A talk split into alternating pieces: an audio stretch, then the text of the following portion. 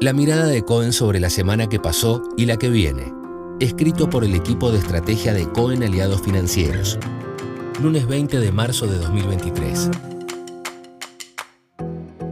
El panorama global empeoró.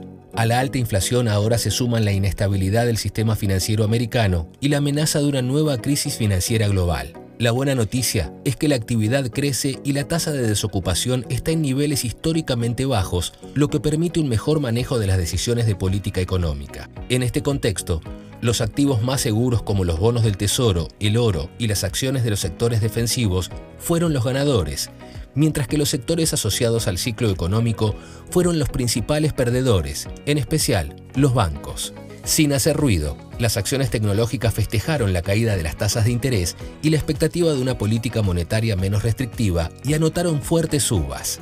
Aunque la volatilidad y la incertidumbre dificultan la mirada hacia adelante, seguimos proyectando un soft landing de la economía global, aunque con más inflación, menor crecimiento y tasas de interés más bajas de los que esperábamos la semana pasada.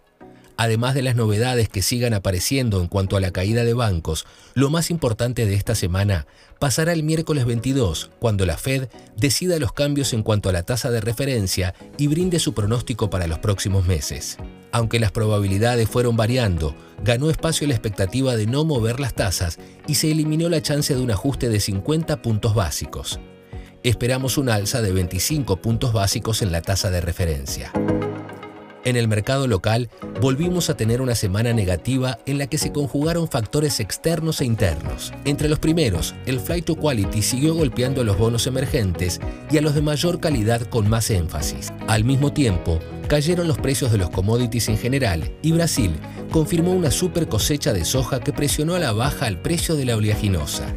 En el plano local, los pronósticos de la cosecha se volvieron a ajustar a la baja, agravando aún más el faltante de dólares. A este panorama se sumó la aceleración en la suba de precios. El Banco Central ajustó la tasa en 300 puntos básicos, hasta 113%, pero parece insuficiente para ganarle a la inflación. Además, siguió vendiendo divisas, no modificó el ritmo de devaluación del dólar oficial y la brecha cambiaria volvió a subir casi al 100%. Con este marco de fondo, los bonos soberanos volvieron a caer el riesgo país se acercó a los 2.400 puntos básicos y el Merval volvió a tener una semana de ajuste, mientras que los bonos en pesos operaron al alza de la mano de los ajustables por inflación y tipo de cambio.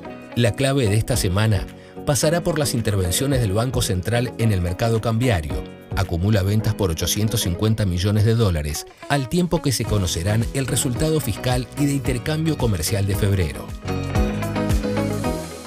Presente informe publicado por CONSA. Su objetivo es brindar información general y no constituye de ningún modo oferta, invitación o recomendación de inversión alguna ni oferta pública. CONSA no asume responsabilidad alguna explícita o implícita en cuanto a la veracidad o suficiencia de su contenido. Todas las opiniones o estimaciones vertidas están sujetas a las variaciones intrínsecas y extrínsecas de los mercados.